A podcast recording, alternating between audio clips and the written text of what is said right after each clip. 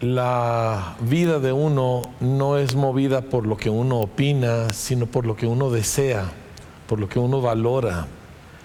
Y en el hogar y en la escuela es donde se forman los deseos y los valores, cuáles son las cosas importantes para nosotros.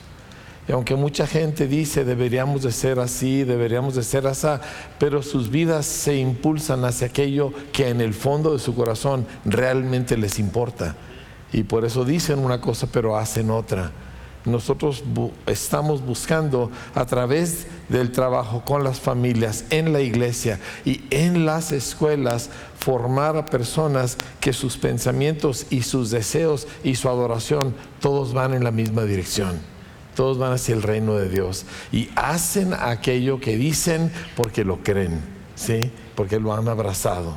Entonces, ah, yo quiero compartir con ustedes el día de hoy el porqué de esto.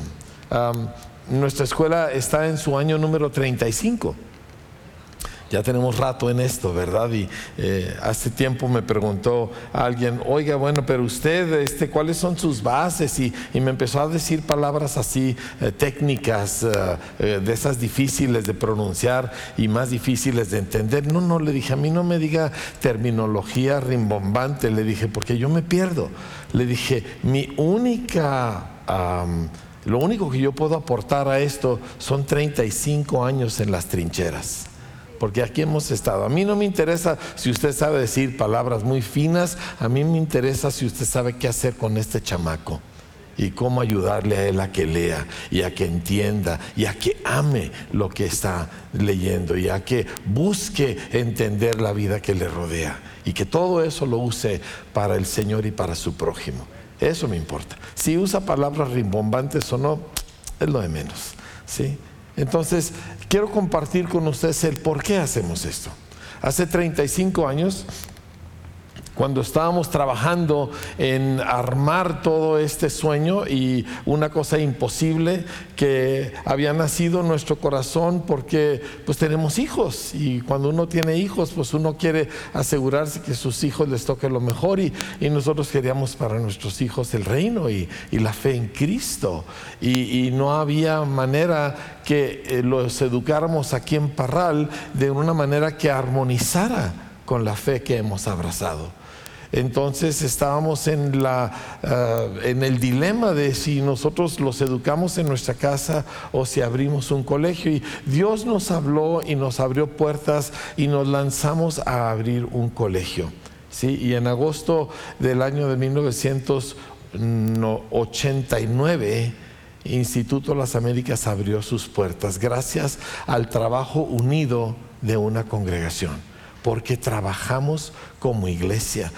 Día tras día nos damos de las 8 de la mañana a las 9 de la noche trabajando, construyendo. El domingo previo a la apertura de la escuela, o sea, el domingo antes del lunes en que iniciaron clases, toda la tarde, toda la congregación estuvimos pintando las marcas en la cancha, estuvimos pintando todas las ventanas y las puertas de fierro, haciendo los pizarrones, poniendo piso de ese de loseta vinílica, mil cosas, perdón,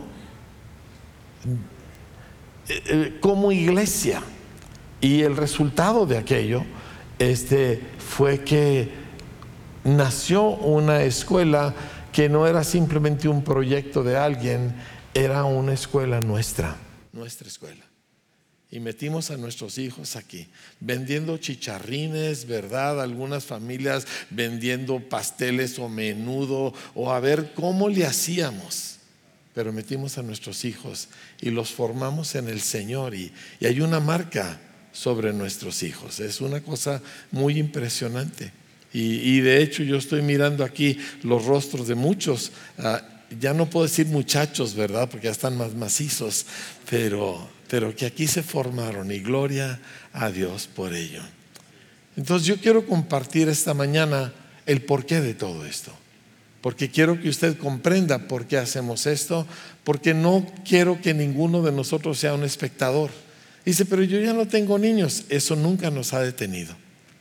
Hay personas en esta congregación que por 35 años han dado becas para niños ajenos. ¿Sí? que han sostenido la educación de otros niños porque han abrazado esta visión. Yo quiero que entienda el porqué de ello y entonces vamos nosotros a caminar juntos en la tarea que tenemos por delante. Padre, te pido que nos ayudes para nosotros poder entender tus caminos, entender y abrazar tus propósitos y ser parte de ello y aportar a ello. Te lo pedimos en el nombre precioso de Cristo Jesús. Amén. Amén. Muy bien.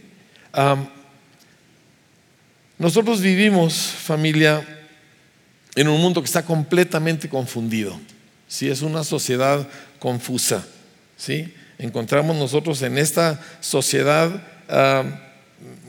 como dijo un pastor con cierto sentido de humor, dice, estamos tan confundidos que ya no sabemos a cuál baño entrar. Dice, así está el planeta en que vivimos, una incertidumbre tremenda, la verdad es relativa, ya tu verdad es tu verdad, pero respeta la mía y cada quien piensa lo que quiera y como si no existe una cosa segura y cierta. Eh, luego ah, vivimos en un mundo tan confundido, esto último es vital entenderlo, que el ser humano le ha atribuido a sus emociones el derecho de decidir qué es la realidad. Así que tenemos nosotros en nuestros tiempos a una mujer que está embarazada, pero ella va a abortar el producto porque le estorba. Pero esa misma mujer, ¿verdad? Un par de años después, ahora si quiere, ahora es su bebé. Porque ella lo siente, es uno es un ser humano y el otro es una masa de células. Y uno dice, no, pues yo hoy me siento hombre, hoy yo me siento mujer, hoy yo me siento orangután, qué sé yo, ¿verdad? Yo soy lo que yo siento que soy. Y nos atribuimos el derecho de decir, lo que yo siento, eso es la realidad. Qué cosa tan terrible. Imagínense 8 mil millones de habitantes en la Tierra, 8 mil millones de opiniones y sentimientos y todo mundo está confundido, ¿sí? Y de ahí vienen el aborto y la confusión de género y todo esto nace de filósofos como este que estoy mencionando aquí, llamado Bertrand Russell, fue un ateo famoso de principios del siglo XX, que básicamente decía, la realidad es lo que yo siento que es. Y así vive ahora, en su tiempo pensaban que estaba loco, ahora así vive el mundo. Nuestros niños saturados de medios digitales Nunca ha habido una generación que creció con acceso a la información del mundo en su mano, que tienen acceso irrestricto a Internet, chamaquitos de 5 o 6 años, viendo sabrá Dios qué, conectándose con gente que sabrá Dios cómo, ¿verdad? Este, ese es el mundo en que nosotros vivimos. Aparte le añadimos la desintegración familiar. ¿A qué estoy refiriéndome? 70% de los jóvenes en México practican la unión libre. ¿Sí? O sea, no se casan, nomás se juntan. ¿Sí? Y piensan que eso es de alguna manera aceptable. Y añadido a eso, y esto es un dato que eh, investigué hace tres días del INEGI, el, en el año 2019, o sea, hace ya cuatro años atrás, el 63% de los niños a nivel nacional nacía fuera del matrimonio. Ilegítimos. 63% y la misma estadística decía, y esto va a crecer y crecer. O sea que ahorita ya estamos arriba. En Chihuahua, desde años atrás, estamos arriba del 70% de los niños que nacen, nacen fuera del matrimonio. Y de los 30% que nacen dentro de un matrimonio, la mitad de esos matrimonios terminarán en el divorcio en los primeros cinco años de su matrimonio. Así que el 85% de los niños del estado de Chihuahua crecen en hogares desintegrados, en hogares disfuncionales. O sea que si usted tiene papá y mamá, usted es garbanzo de a libra. ¿sí? Usted es una rareza en el mundo en que nosotros vivimos el día de hoy.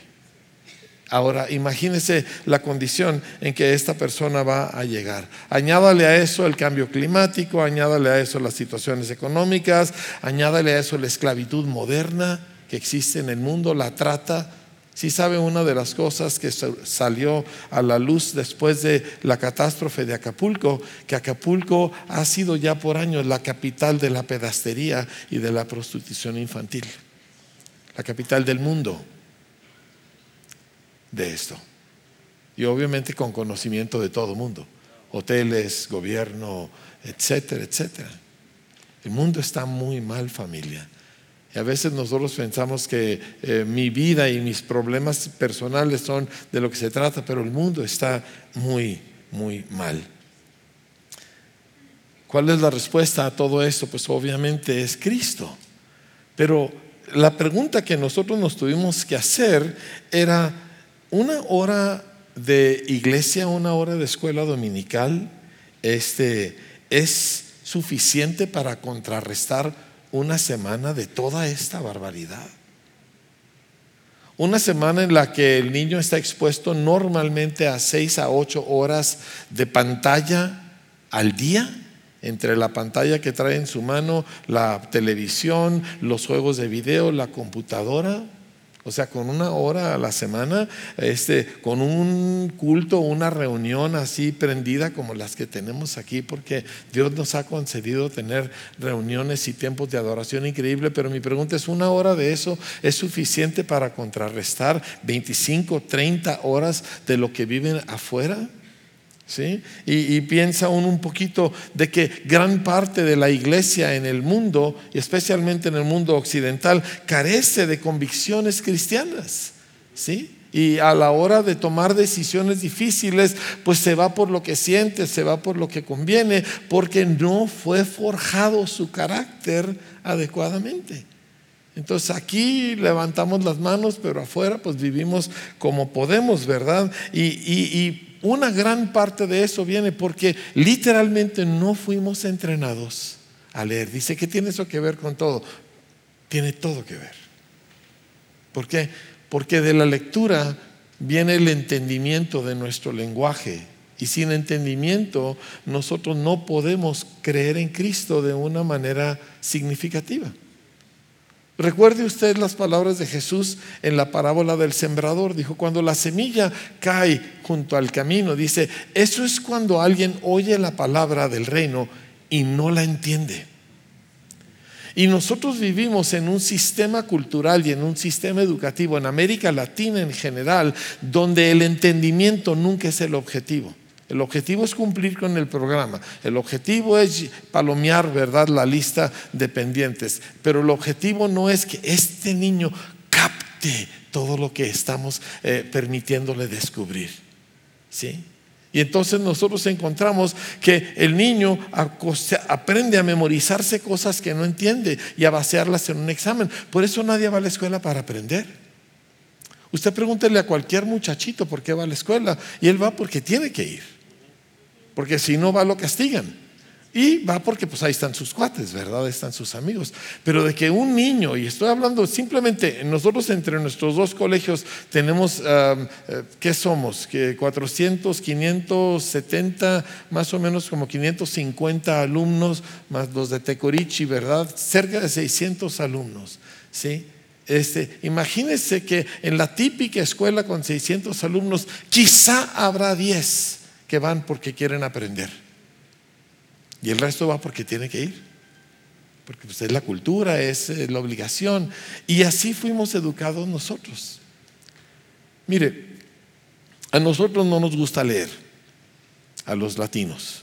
No leemos porque, bueno, lo vemos, ¿verdad? Simplemente eh, yo les comento ah, de lo que he vivido. Yo voy de vacaciones a un hotel en Mazatlán ¿verdad? Y, me voy al lobby y siempre tienen una biblioteca de libros que gente ha dejado, que gente lleva libros a leer a sus vacaciones y luego ya los deja para que otros los lean. Todos están en inglés, porque ningún mexicano lleva libros.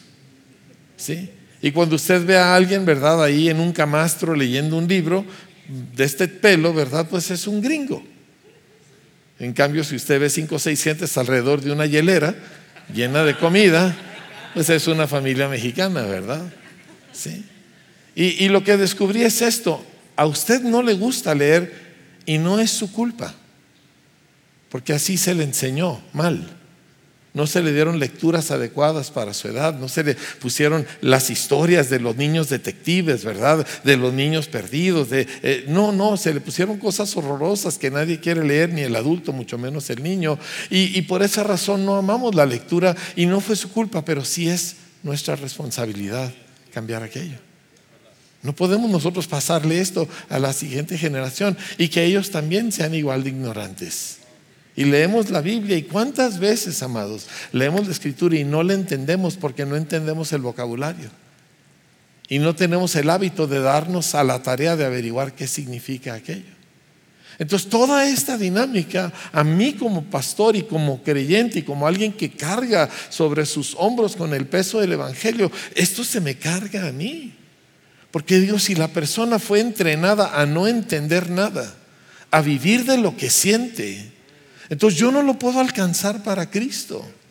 ¿Por qué? Porque típicamente una persona vive no de la predicación, no de la lectura, sino del impacto emocional de un buen predicador.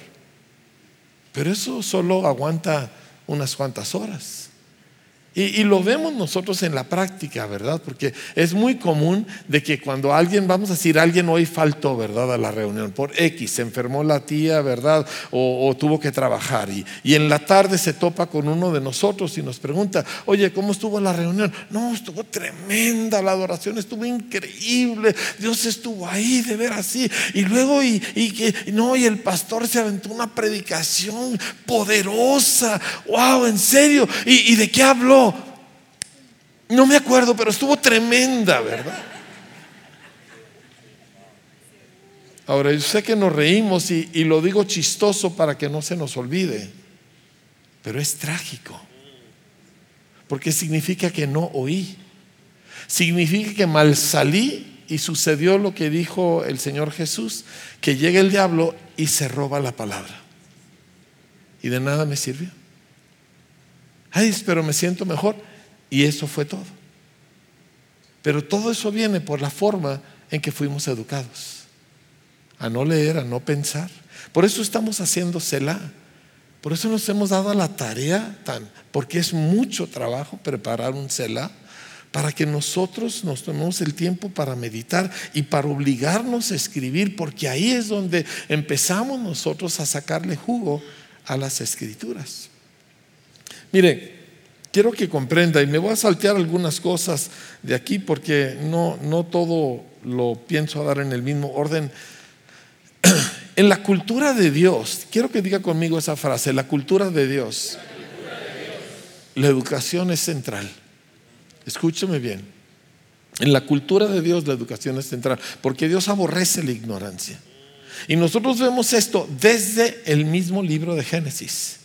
Porque encontramos nosotros que Dios prepara a un hombre, en este caso Abraham, le promete darle un hijo, pero no se lo da, y no se lo da, y no se lo da, y no se lo da. Y pasan muchos años, se calcula que unos 25 años de cuando primero recibe la promesa a cuando finalmente nace el niño. Para cuando el niño nace, Abraham es un hombre maduro es un hombre que económicamente ya está estable, ¿verdad? Y es un hombre que desea a ese niño más que cualquier otra cosa. Y cuando ese niño nace, Abraham se enfoca al niño y se dedica a instruirle. Y en Génesis 18, la escritura, Dios dijo, yo voy a cumplir el destino de Abraham por la manera en que él va a educar a su hijo. Estoy parafraseando. O sea, su destino se cumple porque él fue un papá que enseñó a su hijo el camino de Dios no porque fue muy trabajador, no porque fue muy inteligente, sino porque él se dedicó a que su niño conociera mi reino y mis caminos. Y a partir de ahí se forma esta cultura donde Dios establece en el pueblo judío una dinámica de hombres que enfocan y se vierten en sus hijos. Y lo vemos nosotros desde el libro de Éxodo. Cuando Dios va a liberar al pueblo de Israel de la esclavitud en Egipto, en Éxodo capítulo 12, Él le dice a su pueblo, no de que miren ustedes van a tener estas cosas que van a enfrentar en el camino o que la tierra donde van a ir va a ser así, así, así. Les dice, ustedes le van a enseñar esto a sus hijos. Dice, ustedes van a guardar ese estatuto para ustedes y para sus hijos. Dice, y cuando les dijeren sus hijos, ¿qué es este rito? Dice, ustedes les, les responderán, esta es la Pascua del Señor. O sea, desde un principio les dijo, ustedes van a enseñarle a sus hijos, sus hijos les van a preguntar, ustedes les van a enseñar. Y luego lo encuentras más adelante en Éxodo, y luego en Deuteronomio, y luego en Josué, y luego en los Salmos, y luego en Proverbios, y luego lo encuentras en el templo de Jerusalén, donde todo un grupo de eruditos y líderes importantes de la nación durante tres días están sentados escuchando las preguntas de un niño. Se llamaba Jesús y tenía 12 años de edad. Y en ningún otro país del mundo hombres adultos le hubieran prestado atención a las preguntas y a los pensamientos de un chamaco. Pero en esta cultura de Dios sí. Porque Dios les había entrenado a lo largo de 1500 años, casi 2000 años, a que ellos fueran individuos adultos que entendían que en ese niño estaba lo más importante que existía y que ellos necesitaban vertirse y que cada adulto necesitaba ser alguien accesible al niño y que los niños podían hacer preguntas y los adultos les podían explicar las cosas. Y eso existe hasta el día de hoy. Hace tres años yo fui a Israel en un viaje de estudio precisamente porque yo quería saber cómo educan los judíos. Y descubro que el día de hoy ellos siguen practicando lo que Abraham practicó, eh, lo que Éxodo nos enseña. Y nos los explicó un par de rabinos jóvenes que nos dijeron, ¿cuándo los judíos se reúnen para sus fiestas familiares? Las fiestas de Yom Kippur, las fiestas de Rosh Hashanah, las fiestas de, Hanukkah, ¿verdad? Todo lo que son el Purim, todo lo que son las fiestas de la historia de los judíos, dice, y todos engalanados, ya están todos los abuelos, los tíos, los primos, todo el mundo, a veces docenas y docenas de gente, dice, y es la responsabilidad de los niños pararse delante de todos los adultos y hacerles preguntas. Y así es como los judíos le comunican su fe y su identidad nacional y su historia a la siguiente generación. Por eso los judíos no tienen brecha generacional. Porque hay esta conexión de un adulto a favor de un niño, de un adulto instruyendo a un niño. Y cuando yo oigo aquello, imagínense, y yo estoy, éramos un grupo de puros pastores mexicanos, ¿me entiende? Yo estoy con la boca abierta porque yo pienso, ¿cuándo en mi país un niño va a ser el catalizador de una conversación de adultos. ¿Nosotros qué hacemos? Vais a jugar niños, ya les pusimos ahí una caricatura, déjenos a los adultos estar aquí solos un rato. No así en la cultura de Dios. Entonces nos damos cuenta que nosotros estamos muy desfasados de donde Dios nos quiere. Y esa es una gran causa de los defectos y deficiencias que nosotros como adultos tenemos, de que no se nos dio la educación, la preparación, la formación como niños que Dios diseñó que tuviéramos. Ahora la pregunta es si nosotros vamos a cometer el mismo error con nuestros hijos. Y nosotros decidimos que no que nosotros íbamos a hacer lo que se tuviera que hacer para que la experiencia de nuestros hijos, para que lo que ellos recibieran fuera diferente a lo que nosotros habíamos recibido. Y por eso escuelas, por eso hacemos escuelas. Hacer una escuela es un trabajo impresionante, es un compromiso para el resto de tu vida. Una vez que abres una escuela ya no la puedes cerrar, ¿me entiendes? No es como que voy a hacer un proyecto por un ratito y ya explico? No, es que entraste y 35 años después aquí seguimos todavía. ¿Me explico? Pero nosotros decidimos, no le podemos dar a nuestros hijos lo que nos dieron a nosotros, lo que le dieron a nuestros padres, lo que le dieron a nuestros abuelos. En algún momento esa cadena se tiene que romper. Y por eso iniciamos este esfuerzo. Ahora, déjeme le leo algunas otras cosas si es que puedo avanzar. me pierdo un poquito aquí, muchachos. Mejor avancen de ustedes y yo voy a, a leerlo de como yo lo tengo, más fácil. Este.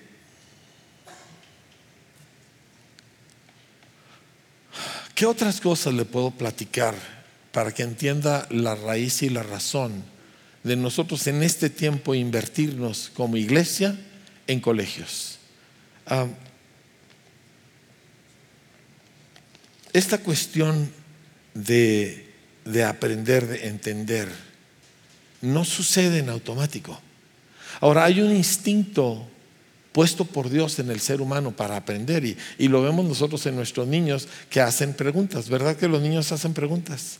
¿Sí? Y los papás los callamos mal hecho, terriblemente mal hecho. Yo he regañado a maestros que callan a sus hijos.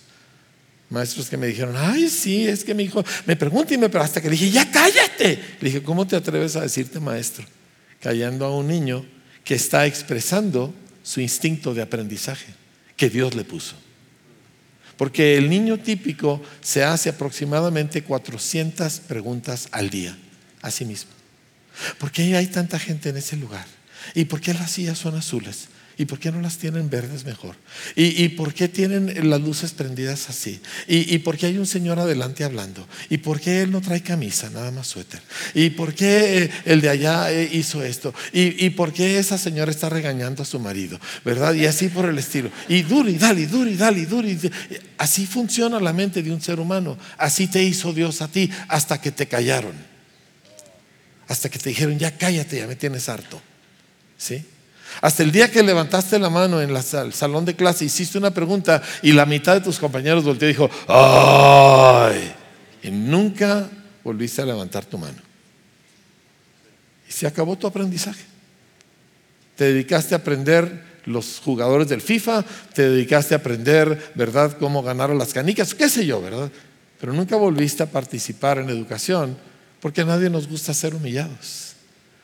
Y cuando Dios nos llama a abrir nosotros un colegio, Dios ya había tratado con los corazones de la pastora y mío a través de nuestros propios hijos, había empezado con ella, ¿verdad?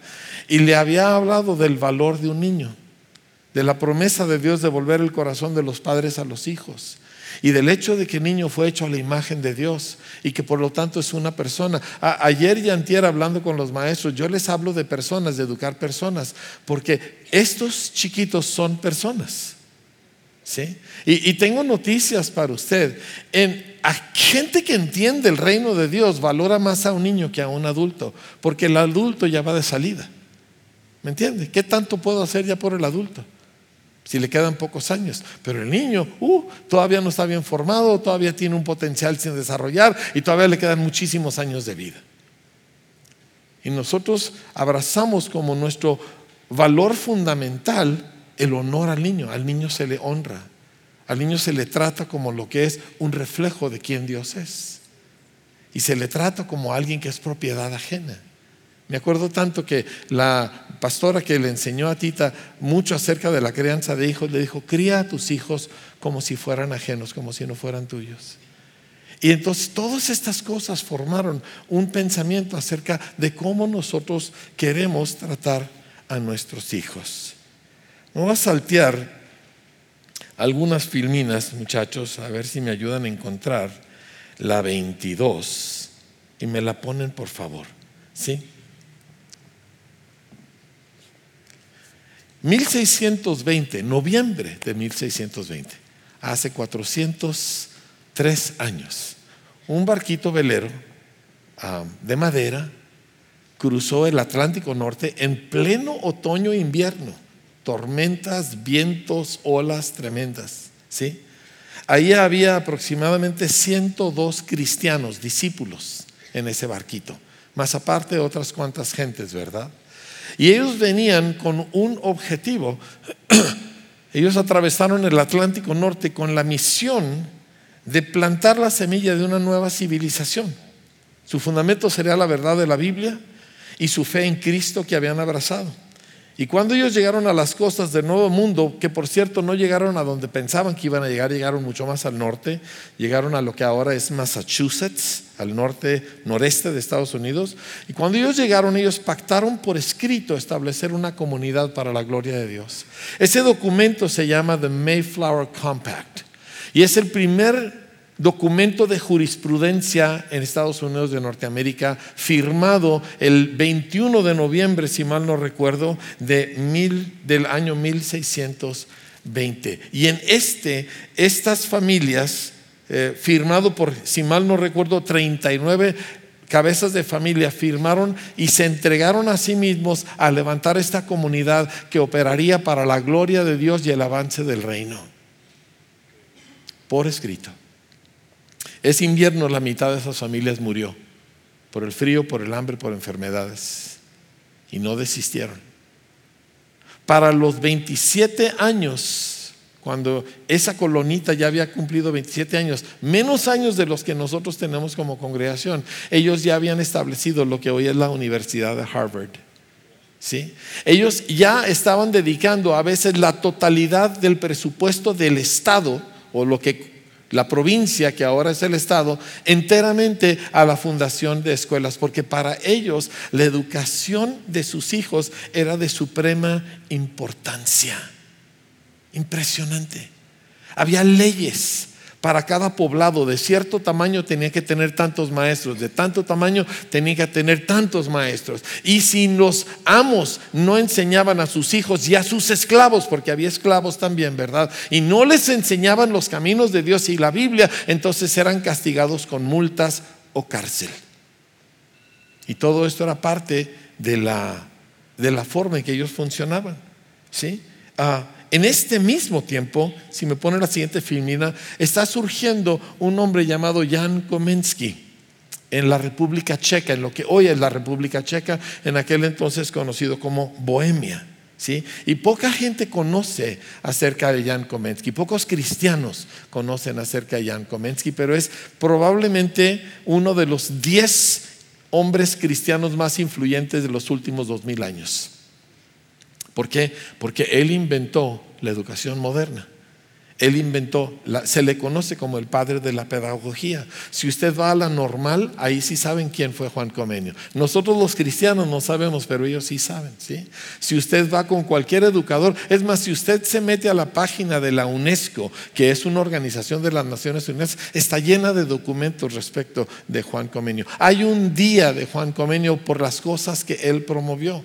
Países enteros siguieron sus modelos educativos. Él enseñó que se debiera educar a todos, a niños y niñas, pobres y ricos, no solamente a los hijos varones de los hombres ricos. Él enseñó que se les debía enseñar según su edad y que se fuera dividiendo ello según las edades y el desarrollo. Él inventó el jardín de niños. Él inventó el primer libro con dibujos para los niños para que ellos tuvieran manera de visualizar lo que estaban leyendo. Él, él fue el primero que obligó a que se enseñara en la lengua nata, porque se enseñaba en latín. Y típicamente las escuelas, dice la descripción de aquel tiempo, estaban llenas de fragmentos de varas de árbol, no me acuerdo el nombre del árbol, ensangrentadas, porque los maestros eran la gente más despreciada y vivían enardecidos en contra de sus alumnos. Así que la escuela era un tormento para cualquier niño. Y él entró por su pasión por Cristo y dijo, esto no puede seguir así. Y dedicó su vida, escribió 154 libros. Vivió huyendo de la persecución religiosa. A veces vivió en el tronco de un árbol para esconderse de los que lo querían matar. Su casa en dos diferentes ocasiones fue quemada hasta el suelo. Sus bibliotecas totalmente quemadas. Su mujer y sus bebés murieron de plaga y de hambre en esas persecuciones. Hay una frase famosa de él, hombre joven, huyendo, sabiendo que ya murió su mujer de esa terrible manera, y, clama al cielo y le dice, mi corazón no es de acero, pero no desistió se fue a Polonia, después de Polonia fue a dar a, Suecia, a Inglaterra, finalmente él murió en Holanda y dedica su vida a cómo vamos a enseñar a los niños, cómo los vamos a formar. Y todo su objetivo es que la gente pudiera leer su Biblia para que no se extraviara, para que no se confundiera. Lo mismo que estoy buscando yo. Yo no estoy inventando nada, yo no estoy siguiendo a la gente que supo lo que Dios quería. ¿Sí? Que pudieras leer tu Biblia y entenderla y amar la lectura de ella y descubrir su contenido y oír a Dios a través de ella. Por eso quería enseñar a leer y que descubrieran el mundo en lo que él llamaba el segundo libro de Dios, que es la creación, y vieran la gloria de Dios como nos dice Romanos capítulo 1, ¿verdad? De que la deidad de Dios se ve en todo lo que ha sido ah, creado. Su eterno poder y deidad se ve a través de las cosas creadas. Él quería sobre todo que el alumno entendiera y amara el entender. ¿Sí? Y él enseñaba cosas como tú maestro no puedes llegar y nada más decirle un montón de cosas, tú tienes que hacerlo atractivo para el niño y tú no puedes ponerle a hacer un trabajo mientras el niño no lo ha entendido. Y él, era enemigo de la tarea, por cierto, ¿verdad? Él no le gustaba la tarea porque decía, la hacen mal, ¿verdad? Y este en vez de avanzar retroceden y cambió el mundo. Porque él vio que estos son personas. ¿Me explico? No juguetes, no lo que yo uso para sentirme que soy mejor, no para yo realizarme a través de mi hijo, que yo no pude ser doctor, para así que él va a ser doctor, para que yo me sienta mejor. Él vio que ellos son personas. Y como resultado, cambió el futuro literalmente de millones. Ahora, quiero saltear a la 24, le quiero explicar por qué nosotros hacemos educación, cuáles son algunas de nuestras razones. ¿sí? Hay una cosa que llamamos la dicotomía humanista. Es muy importante que usted entienda qué es eso. Dicotomía habla de algo dividido en dos. ¿sí? Habla de una mente que tiene dos diferentes compartimentos. Uno es el compartimento cristiano, ese ahorita está activo y vivo aquí en la congregación, y otro es el compartimento para el resto de la vida. ¿sí? Y entonces cuando yo estoy aquí, pues aquí yo levanto las manos, aquí yo bendigo y saludo a la gente y le digo bienvenido, estás en tu casa. Pero cuando me voy afuera al negocio, ¿verdad? Y, me dicen, ¿quiere factura? No, ¿verdad? Y, este, oiga, pues este ah, venía con exceso de velocidad. Ay, oficial, mire, ay, y, le paso, ¿verdad? Un billetito para que me deje eh, continuar en mi camino. O eh, la mentirita blanca, ¿verdad? Es que... Eh, dile, dile, dile al cobrador que ahorita no estoy. Etcétera, etcétera, etcétera. Y vivimos una vida doble, donde somos cristianos cuando somos y estamos en lo cristiano, pero el resto del tiempo, pues el que no tranza no avanza y este ayúdate que yo te ayudaré y cosas por el estilo. Y, y esto le llamamos una dicotomía. Tengo dos diferentes mentalidades. ¿Me explico? Entonces, el, resultado de eso es un cristiano débil.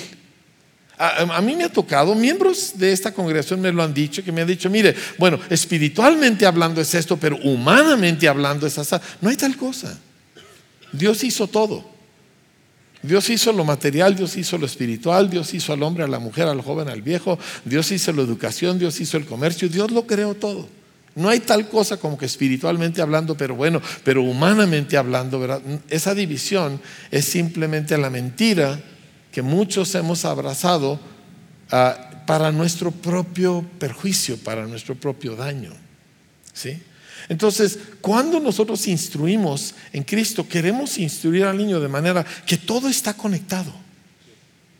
Que la verdad es la verdad, es la verdad, es la verdad, siempre y en todo que Él va a honrar al Señor en la manera en que Él estudia, en la manera que Él adora, en la manera que Él trabaja. Todo está integrado. Su carácter, su forma de reaccionar, su forma de hacer las cosas con excelencia, todo está conectado a su adoración al Señor. Cuando tenemos esa dicotomía, tenemos un cristianismo que no afecta al mundo. Y miren, déjenme les doy algunas estadísticas para que me entiendan. Ahora, ustedes saben que el país de las estadísticas es Estados Unidos, así que como ya tienen más estadísticas que nosotros, pues déjenme les digo algunas de aquello. ¿Sabe usted que la tasa de divorcio es más alta dentro de la iglesia cristiana que fuera de ella en Estados Unidos? Que es más alto el porcentaje que se divorcia dentro de las iglesias que afuera de ellas. ¿Sabe que el porcentaje de fornicación y adulterio dentro de las iglesias norteamericanas es más alto que afuera de ellas? ¿O más o menos igual? ¿Sabe que el mismo porcentaje de gente da dentro de la iglesia que afuera de ella?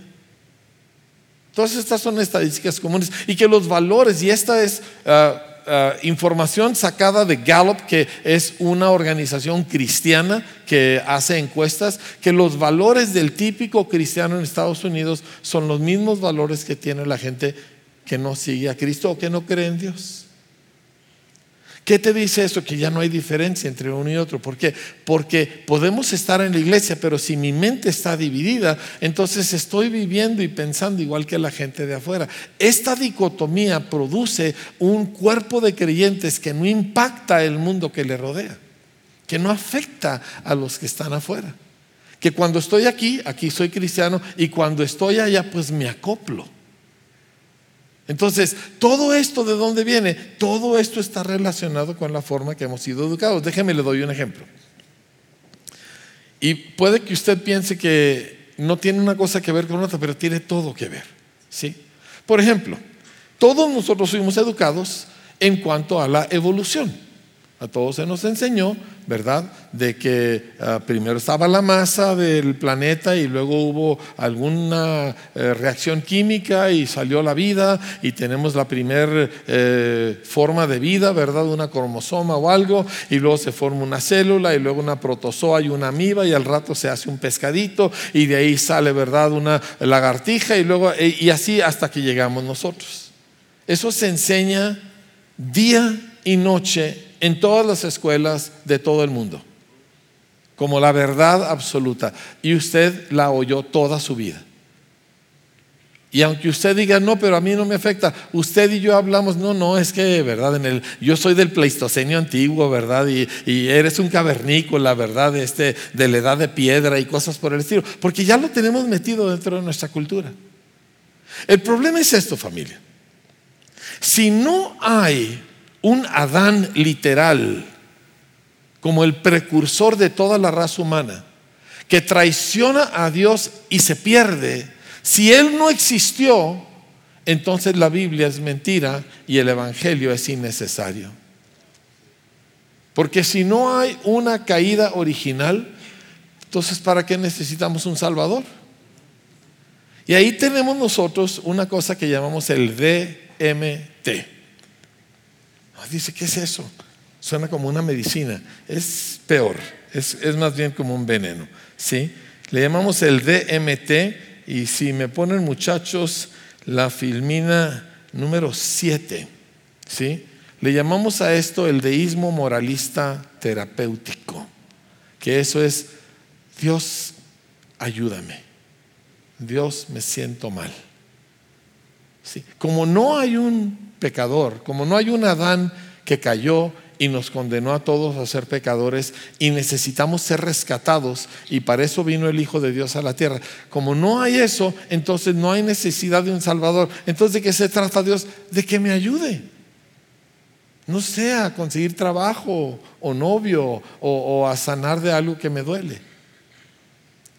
Y entonces encontramos que una enseñanza de escuela puso las bases para un cristianismo insípido. La razón que Cristo vino fue para perdonar nuestros pecados. Y todo eso nace con la caída de Adán. Si Adán no existió, si simplemente un día un orangután en Borneo, ¿verdad? O un chimpancé en África de repente dijo, ay, me llamo Lucy, por si le ponen, ¿verdad? ¿Sí? Eh, si eso es lo que sucedió, entonces usted está perdiendo su tiempo leyendo este libro y siendo parte del el reino de Dios o leyendo ah, y escuchando el Evangelio. ¿Me explico? Todo tiene su consecuencia. Cada verdad o mentira que nosotros oímos tiene su consecuencia. Es más, déjeme le pregunto esto. Si de veras nosotros no fuimos creados por el Señor, si no hubo una creación específica, entonces todo se permite. Porque si simplemente somos el resultado de un proceso químico que generó una célula que después se convirtió en otra cosa hasta que llegamos nosotros, o sea, simplemente somos el proceso o el resultado de un proceso evolutivo de mil y millones de coincidencias, entonces todo es permitido. ¿Y qué tiene de malo si yo robo a mi vecino? Ay, no debes de hacerle daño a alguien más. ¿Por qué no? El león le hace daño a la gacela, el coyote le hace daño al pajarito, se lo come. ¿Qué tiene de malo? Es la ley de la selva, es la supervivencia del más fuerte.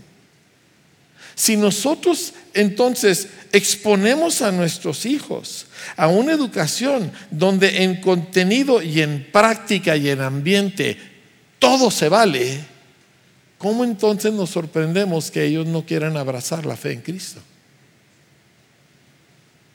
No hacemos escuelas porque no teníamos otra cosa que hacer. Y no hacemos escuelas porque queríamos hacer algo de, alta alcurnia. Hacemos escuelas porque nuestros hijos son nuestra herencia. Mis hijos no son para este mundo, no son para el pecado, no son para el diablo, no son para el infierno. Mis hijos me los dio Dios y son mi herencia y yo se los quiero devolver a Él bien parados en Cristo. ¿Me está captando? Por eso hicimos escuelas. Y las escuelas, cuando están centradas en la verdad, producen en ambiente, en contenido y en trato otra clase de personas. Fíjese, le platico un par de cosas que son importantes al nosotros trabajar con niños y la razón que hacemos una escuela. Una parte vital es la formación de carácter.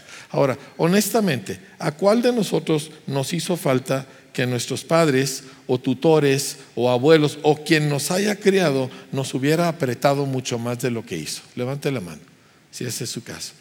O sea, pero levántela como que le da vergüenza, ¿me entiendes? ¿Sí? Que ustedes le tenían que haber apretado considerablemente más. ¿Sí?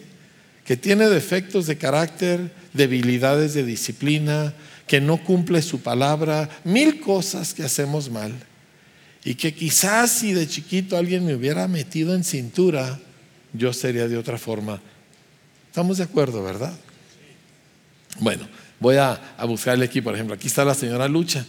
Y de repente, y aquí hay, voy a ventanear sin decir nombre, nomás a la señora Lucha la digo en buen plan, ¿verdad? ¿Sí? Llega un papá de familia que viene tarde, ¿verdad? Que este, que, uh, porque por la razón que fuera, se levantó tarde o quiso desayunar de más y viene barrido, ¿verdad? Y, llega tres minutos tarde, pero le voy a explicar a la maestra Lucha las razones por las cuales llegué tarde y yo sé que ella es muy buena cristiana y ella me va a dar chance, ¿verdad? Y llega y la maestra Lucha, buenos días, buenos días, maestra Lucha. Ay, se me hizo un poquito tarde, pero no hay problema, ¿verdad? Ay, no, no hay ningún problema. Mañana no se le va a olvidar porque hoy no puede entrar su hijo.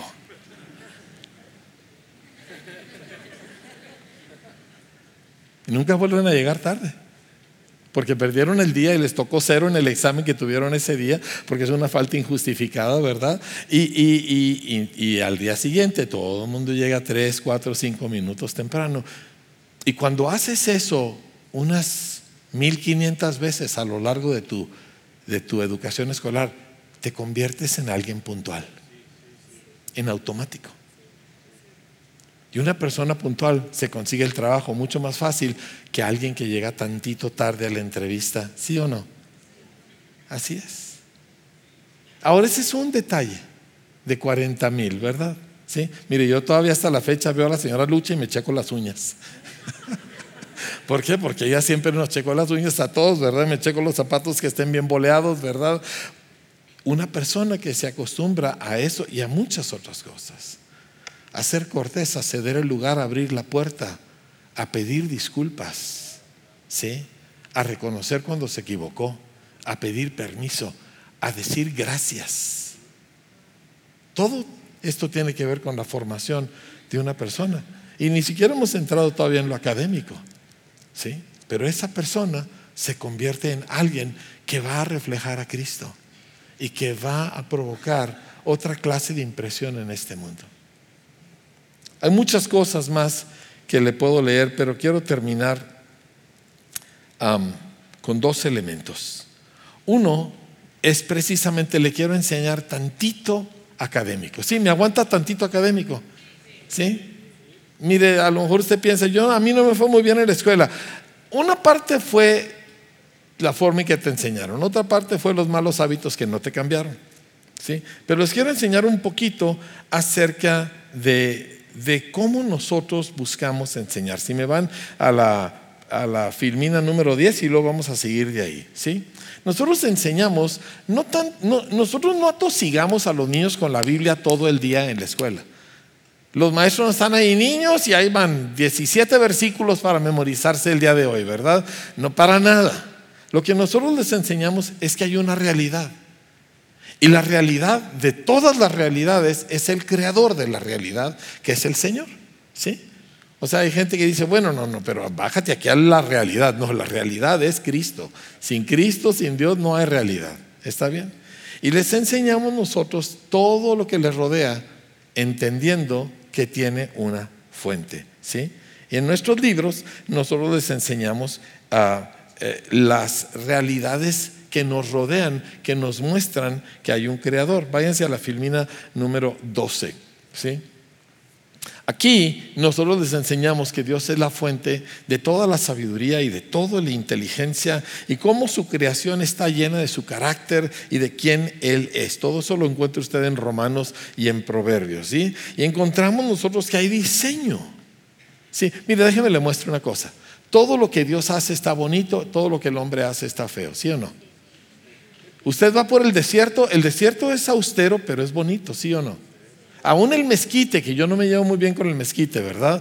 Pero, pero aún usted ve un campo de mezquite verde aquello está bonito. Ve el mar, está hermoso. Ve las montañas, están hermosas. Ve un bosque, está hermoso. Llega a la orilla de Parral, qué feo.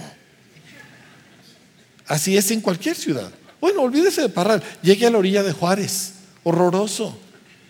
Nuevo Laredo, peor. Torreón, Dios me libre. Me explico, porque el ser humano no sigue los pasos de Dios y refleja otra cosa. Pero Dios hace cosas con diseño. Así que nosotros nos dimos a la tarea de que nuestros salones fueran hermosos, que estén bien pintados, muy iluminados, porque cuando Dios hizo al hombre, lo puso en un huerto y lo llenó de árboles que eran deliciosos a la vista.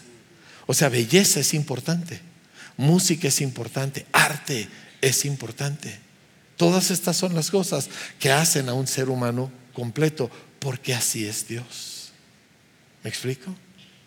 Y a nosotros, pues nos criaron en un salón horroroso, sucio, lleno de cochambre en las esquinas, ¿verdad? Con pupitres desbaratándose y un maestro que preferiría haber sido doctor.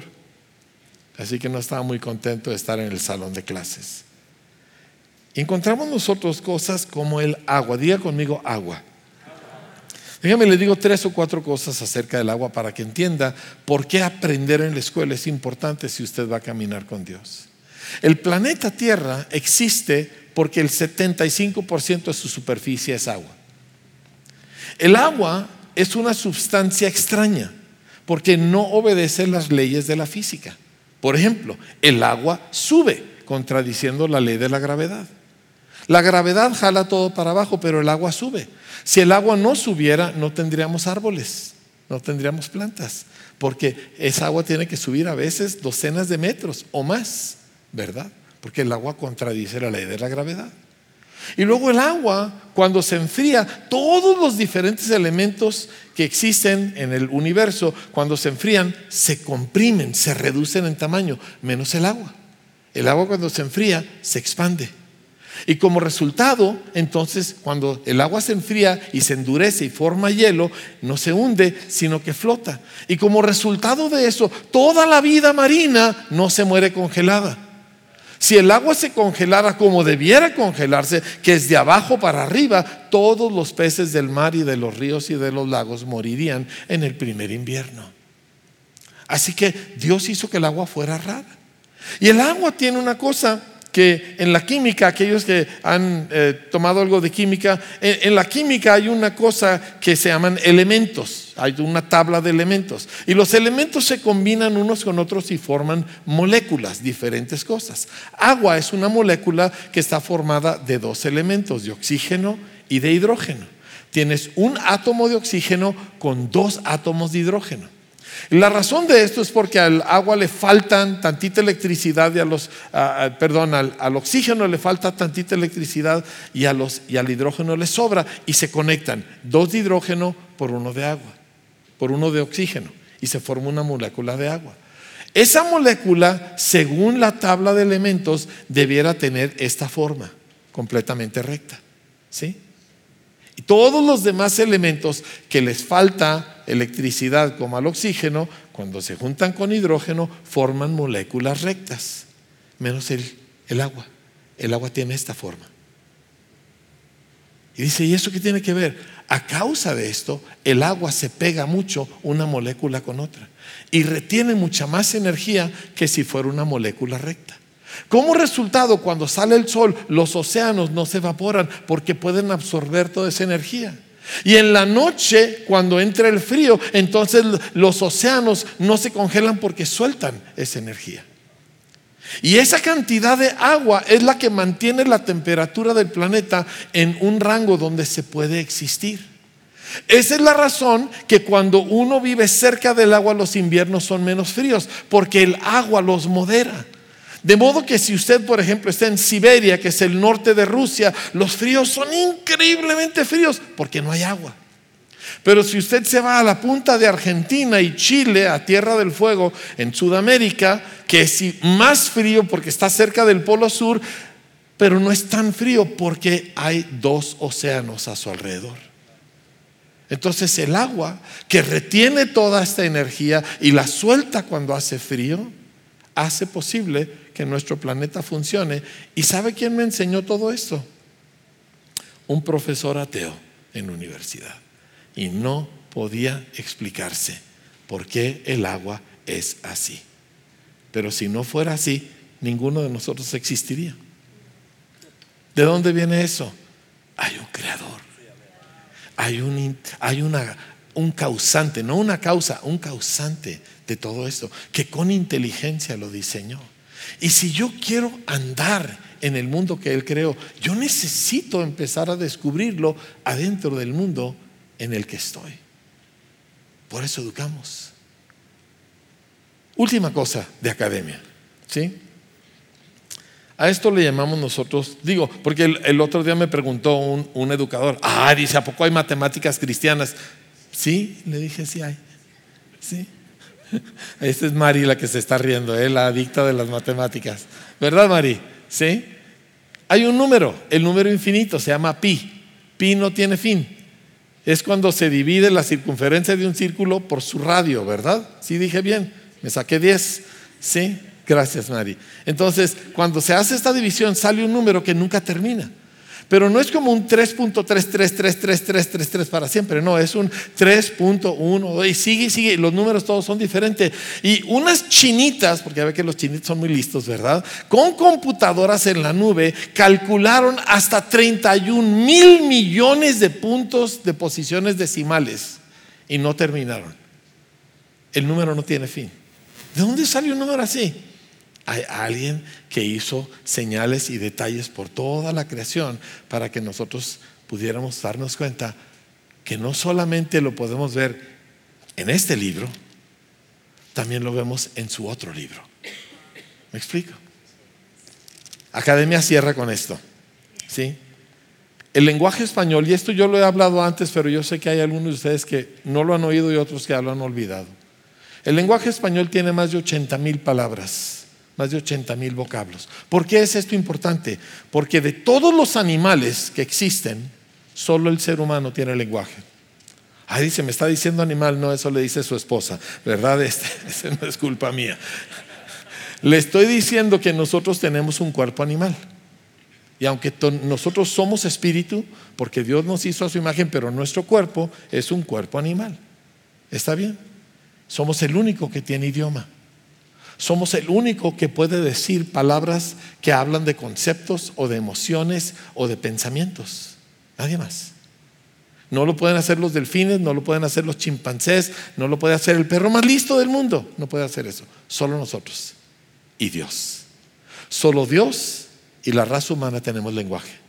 En esto fuimos hechos a su imagen. Gran parte de la imagen de Dios es que tenemos lenguaje. Ahora, ¿dónde radica el problema? En que ya no le enseñan lenguaje a nuestros niños, en que ya nadie lee ni escribe bien, ni entiende lo que está leyendo y no ama la lectura. El resultado es que habiendo 80 mil palabras que usted y yo pudiéramos usar, el promedio de nosotros aquí usamos 2 mil a 2.500. Pero si usted se va a un barrio difícil o se va a la sierra, eso se baja a 1200 o a veces menos de mil. Y la imagen de Dios se encoge y se reduce. Y aquel que fue hecho poco menor que los ángeles se vuelve poco más que un animalito. Porque no se le educó. No estamos hablando de payasadas. Estamos hablando de los propósitos de Dios en la raza humana. Dios nos dio lenguaje para poder expresarnos como Él se expresa. Pero si nunca somos instruidos, si nunca aprendemos, entonces no podemos parecernos a Él. Así que hacemos escuelas.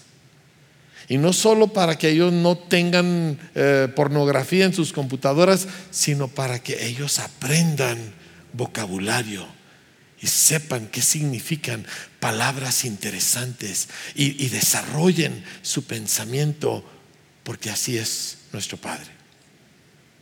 Y así somos nosotros. Y por esta razón hacemos escuelas. Cierro con el versículo que nos mueve en todo esto. Se encuentra en Daniel. Nuevamente son pasajes que yo le he leído a muchos de ustedes, pero quiero que entendamos el por qué lo hacemos como iglesia. Daniel capítulo 1, verso 17. Cuatro muchachitos judíos raptados de sus familias, 12, 13 años de edad, mutilados, fueron hechos eunucos para quien no sabe lo que es eso, es terrible. Un hombre deja de ser hombre, ¿sí? A través de una operación, sin anestesia. Y aquí están estos muchachitos eunucos, 13, 14 años, en el palacio de un hombre violentísimo, con un idioma, con alimentos y costumbres totalmente diferentes a las suyas. Y ellos son un puñito en medio de la ciudad más grande del mundo y son esclavos todas las tienen en su contra. Y luego dice, pero a estos cuatro muchachos Dios les dio conocimiento e inteligencia en todas las letras y ciencias. Y Daniel tuvo entendimiento en toda visión y sueños. Dice, y el rey habló con ellos, y no fueron hallados entre todos ellos otros como Daniel, Ananías, Misael y Azarías. Así pues estuvieron delante del rey. En todo asunto de sabiduría e inteligencia que el rey les consultó, los halló diez veces mejores que todos los magos y astrólogos que había en todo su reino. Y continuó Daniel gobernando hasta el rey, hasta el año primero del rey Ciro. Cuatro muchachitos, eunucos, en terrible desventaja, pero Dios los educa. Y Dios causa que ellos entiendan y dominen las ciencias y las letras pero ellos son muchachos de convicciones y de fe. Y como resultado estos cuatro muchachitos dominan el imperio de Babilonia, gobiernan Babilonia. Y solo eran poquitos. Eso queremos hacer con tus hijos y los míos. Eso quiero con mis nietos y los que sigan después de ellos. Que ellos, aunque sean poquitos, lo que tienen brilla tanto que ellos tienen una influencia mil veces mayor a sus números. Así lo hizo Dios con Daniel y con muchos otros y así lo quiere hacer con nuestros hijos.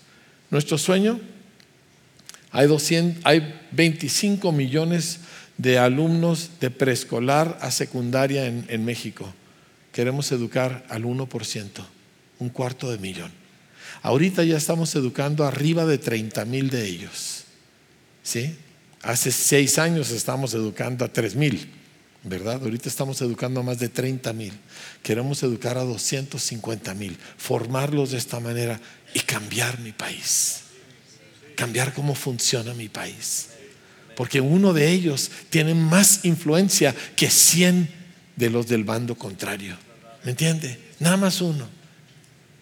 Y yo quiero que nosotros como individuos y como iglesia nos entreguemos a la tarea de, formar a nuestros hijos. Dices, ya no tienes hijos, a tus nietos. No tienes nietos, al vecinito.